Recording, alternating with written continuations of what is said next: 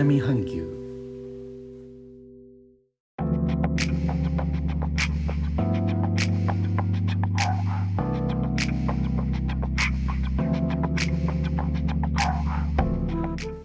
インドネシアから高野です。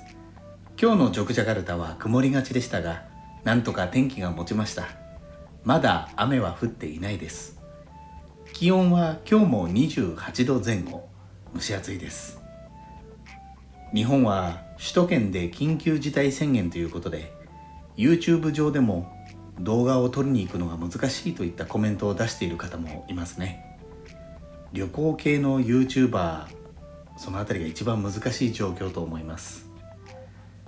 私も旅行が好きで中でも行きも帰りも含めて移動中が一番好きです。飛行機の中では寝ないですね。映画もバンバン見ますし食事も多分地上にいる時よりもゆっくりと食べます。私結構早食いなので不思議です。バス列車だとこちらもずっと外を眺めるか本を読んだりして寝ないですね。移動中の乗り物の中というのがきっと一番リラックスできるあの私にとってですけど一番リラックスできる空間なのかもしれませんね。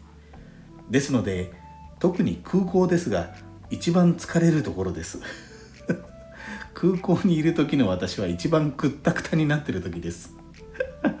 変ですかね。皆さんそういった方いらっしゃいませんでしょうか。インドネシアも1月11日から私の住んでおりますジョグジャカルタ特別州のあるジャワ島東隣のバリ島でも移動の制限を含む大規模な社会制限が始まります。日本もインドネシアもロックダウンという状況ではありませんが動きにくい状況が長引くと本当に参ってしまいそうですね。自由に動けるということがこれほど幸せに感じられる時思い出される時というのはありませんね。最後までお聴きいただきありがとうございます。